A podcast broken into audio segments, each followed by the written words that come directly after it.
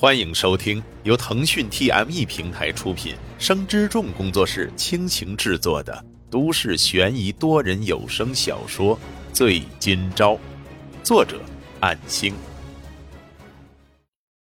第一百二十六章，听闻高歌这样提问，傅君奇的表情变得认真，思考以后说道：“嗯，哦，玄关内外吧。”本来是打算十月七号那天打扫的，但是六号那天发生了一些不愉快的事，所以七号我就回学校了。至于二哥有没有让他做完这些事，我今天特地回来后看了看，应该是没有打扫完。高哥匆匆地跑到玄关那边，看着两边的鞋柜，确实许多肉眼可见的灰尘，起码超过两个月没被动过。而且按照傅君奇的描述来看，傅雷是个非常懒惰的人。如果玄关和鞋柜这边在几个月内被打扫过，而且还是生疏粗心的打扫方式，确实是傅雷整理过才对。如果已经将傅雷锁定为嫌疑人，那么他打扫玄关肯定有原因，似乎是出于一种多年的直觉。他从口袋里取出了橡胶手套和证物袋。高哥不嫌鞋柜的脏污与灰尘，翻找之后，在鞋柜的柜角后方凹陷处发现了挤成一团的单只黑色男款袜子。上面有砂石磨损的痕迹，还长了青苔、小草等霉变迹象，不难看出这是在半年内丢弃的。上面的一些霉变小植物是河边生长的杂草种类。重要的是，那上面的痕迹也与穿着袜子走路吻合。然而，仅仅是这个发现，却令高哥喜出望外。如果没有猜错，这将会是今朝案的重大突破。高哥小心地将袜子放入证物袋，然而却怎么也找不到另一只。他将证物袋朝向傅君奇，说道：“认得出这是你家成员哪位的袜子吗？”傅君奇心跳加快，仔细一看后说道：“应该是我二哥的，大哥没有新袜子，我爸只穿格子花色。”感谢提供这么重要的线索。如果案情有了新的进展，我会与你联系。关于我今天和你说的以及这只袜子的事儿。还请你对所有人保密。高警官，你的意思是，我二哥他？目前我无法下任何定论，请等待我们的调查结果。我希望能为死者讨回一个公道。先告辞了。高哥说完，直接离开，免得傅雷回来与对方相遇。傅君奇一个人在玄关处发呆，心跳极快，脸色铁青。如果高哥说的话是有着确切证据的话，那么害死大哥的人真的是二哥吗？傅君奇不由得想起七月四号那晚，暴雨中本来在玩电脑，听闻玄关处有动静的时候，二哥全身湿透了，显得很慌张。如果没记错的话，他连那双新鞋子都弄丢了，加上高哥刚才找出的袜子，傅君奇双脚一软，顿时失去了全身的力气。这份打击实在难以接受，不由得串联起二哥这几个月所做的一切，不但私自挪用了几家的赔偿金，就连给父亲治病的钱都十分的抠门，加上卖房子的事情，难道真的是二哥做的吗？为什么？傅君奇双手掩面哭泣，尽管高哥没有说出确定是二哥傅雷，但是从这些重重迹象来看，都表明了二哥有问题。不然他为什么急着卖房？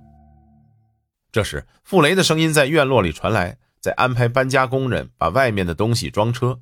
傅雷走进屋的时候，看到傅君奇坐在玄关哭，惊道：“妹，你怎么了？”傅君奇因为慌张，下意识地甩开傅雷的手。后者一怔，却看到妹妹惶恐的眼神，还没来得及往坏处想的时候，“没什么，我还是不同意卖房的事，我不会原谅你的。”傅君奇说着，起身逃回房间。傅雷顿时紧张的嘴唇有些泛白，看着妹妹逃离的背影，双手捏紧了拳头，似乎也在懊恼。摸了摸门框，回想起一些往事，皱眉抿唇后，只能出去继续安排工人搬家。有了新的证据，高哥回到局里之后，将袜子交给同事检测分析，然后亲自跑到交通录像厅那边。所幸录像证据还在，被告知如果是过了月底再来。那么七月和八月份的绝大部分路面录像可能就被清理了。高哥动员了两名同事帮忙，将七月四号前后几天的录像，不仅仅是金朝案的案发现场周边，连同附加周边的录像一并调用分析。沈金钊完成了又一天的午后工作，一切看似平静地度过着每一天。转眼就已经到十一月月底，这几个月的时光匆匆流逝，时间过得最快也最开心的，莫过于在迪亚波罗的这一个月。然而，易悠悠那天为什么要买巨额保险，而且还是为他买的？虽然只是嘴上说说无所谓，可那也是一百万呀，而且还是只有一年，续保的话又是一百万。从合同内容上判断，今天已经过了犹豫期，也就是说，保险合同将成为正式了。投保资金会在这一天进行扣款，之后就算再想反悔，都是一件比较难的事情。又或者损失一部分投保资金变成了违约金。沈金钊看着易悠悠一边看资料一边品用着下午茶，只有下午茶的时间，酒店客人不多的时候，沈金钊才能送餐并逗留在他的办公室。平时早午晚三餐，连送餐的工作都不可能是他。毕竟厨房里的工作和规章必须遵守。尤姐，关于上次保险的事情，嗯，已经过了犹豫期。怎么了？虽然我不是贪生怕死，在害怕什么，也不会怀疑你给我买保险的用意。易悠悠扑哧一笑，打断他，说道：“ 你以为我给你买保险是为了骗保吗？然后你某天会死于非命是吗？”哼，不是，我从来没有这样想。其实没关系啊，有这种想法也不是你的错。毕竟谁都不敢想象馅饼从天上掉下来，对不对呢？